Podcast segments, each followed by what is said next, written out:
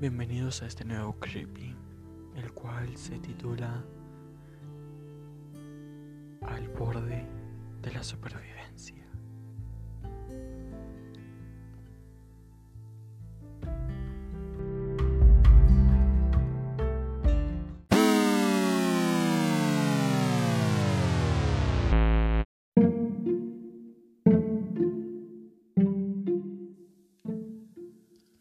En Berlín, tras el fin de la Segunda Guerra Mundial, el dinero escasaba, los suministros se agotaban y parecía que todo el mundo moría de hambre.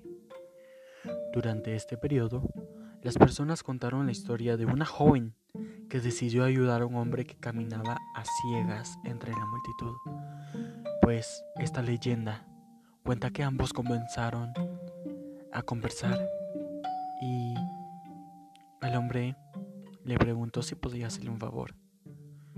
El hombre dijo, ¿podrías entregar esta carta en la dirección escrita en el sobre? Bueno, el lugar que quedaba de camino a su casa, por lo que ella aceptó sin más. La chica comenzó su camino para entregar el mensaje, cuando notó algo en la dirección, un número que no podía distinguir no sabía si se trataba de un 4 o un 9. Se volvió de nuevo hacia el hombre. El ciego se dio cuenta de que había emprendido una huida entre la gente. Sin sus gafas oscuras ni su bastón, como si estuviera huyendo. Ella, por supuesto, encontró aquella actitud sospechosa y en el lugar de ir y en lugar de ir a casa fue a la policía. La policía, que tenía sospechas de que algo estaba pasando, pues en la región, por los incidentes registrados, visto la dirección para comprobar si existía alguna conexión con sus sospechas.